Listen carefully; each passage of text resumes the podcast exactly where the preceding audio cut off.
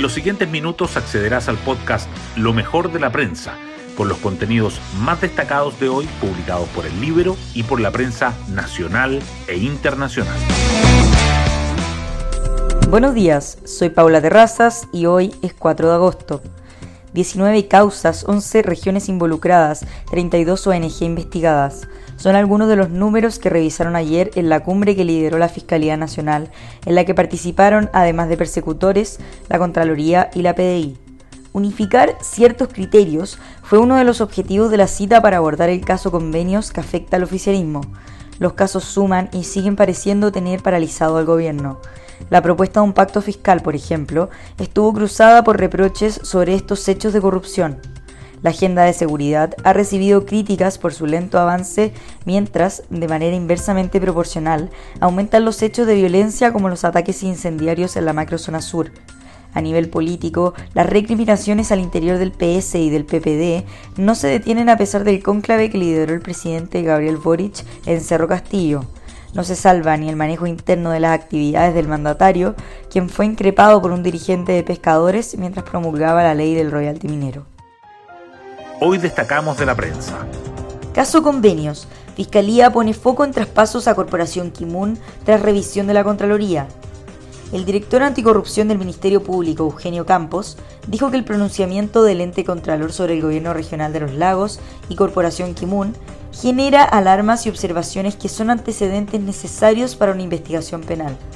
Campos participó en una reunión liderada por el fiscal nacional Ángel Valencia con los equipos que indagan el caso convenios, además de efectivos de la PDI y funcionarios de la Contraloría.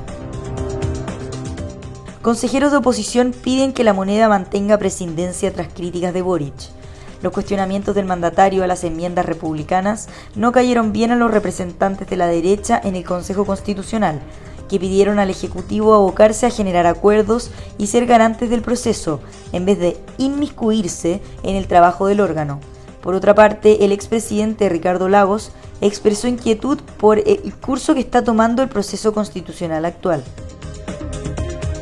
El factor Jackson genera duro cruce del gobierno con el líder de los empresarios el presidente de la CPC sugirió que Boric debe hacer los sacrificios que correspondan en referencia al impacto de la permanencia del ministro de Desarrollo Social.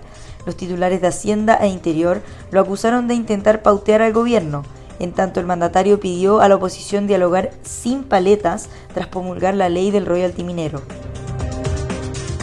CFA advierte que el deterioro fiscal podría ser peor al previsto por Hacienda el Consejo Fiscal Autónomo realizó duro análisis sobre los cálculos más recientes de la Dirección de Presupuesto, señalando que los ingresos estatales podrían ser menores de lo esperado y que el déficit estructural llegaría al 2,1% del PIB.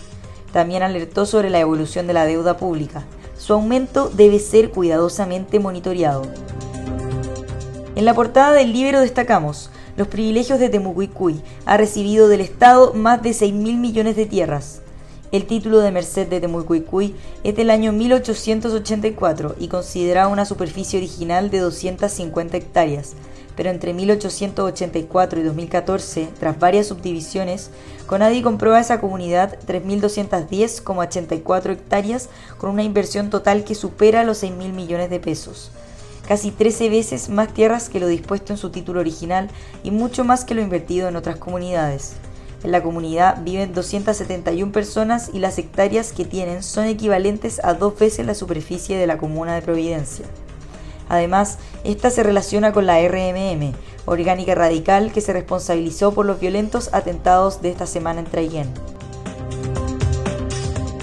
Tribunal Constitucional admite requerimiento del Senado por Comisión contra Desinformación. El Pleno del TC, en votación dividida, declaró admisible el recurso presentado por la Cámara Alta, para que el organismo se pronuncie sobre la constitucionalidad de la instancia creada por el gobierno. De esta forma entrará al fondo del requerimiento. Gobierno espera que Cámara despache la reforma previsional antes de fiestas patrias. El Ejecutivo definió cronograma de tramitación. La idea es llegar a un acuerdo con la Comisión del Trabajo este mes, tratando de sumar a parte de la oposición para que la Comisión de Hacienda vote a inicios de septiembre y el proyecto sea visto en sala antes del 18.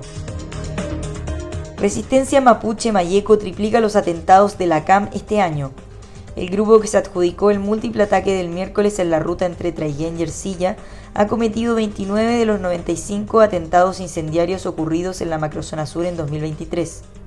Hoy es la organización más peligrosa, afirma Pablo Urquizar. Y así llegamos al fin de este podcast donde revisamos lo mejor de la prensa. Que tengan un excelente día.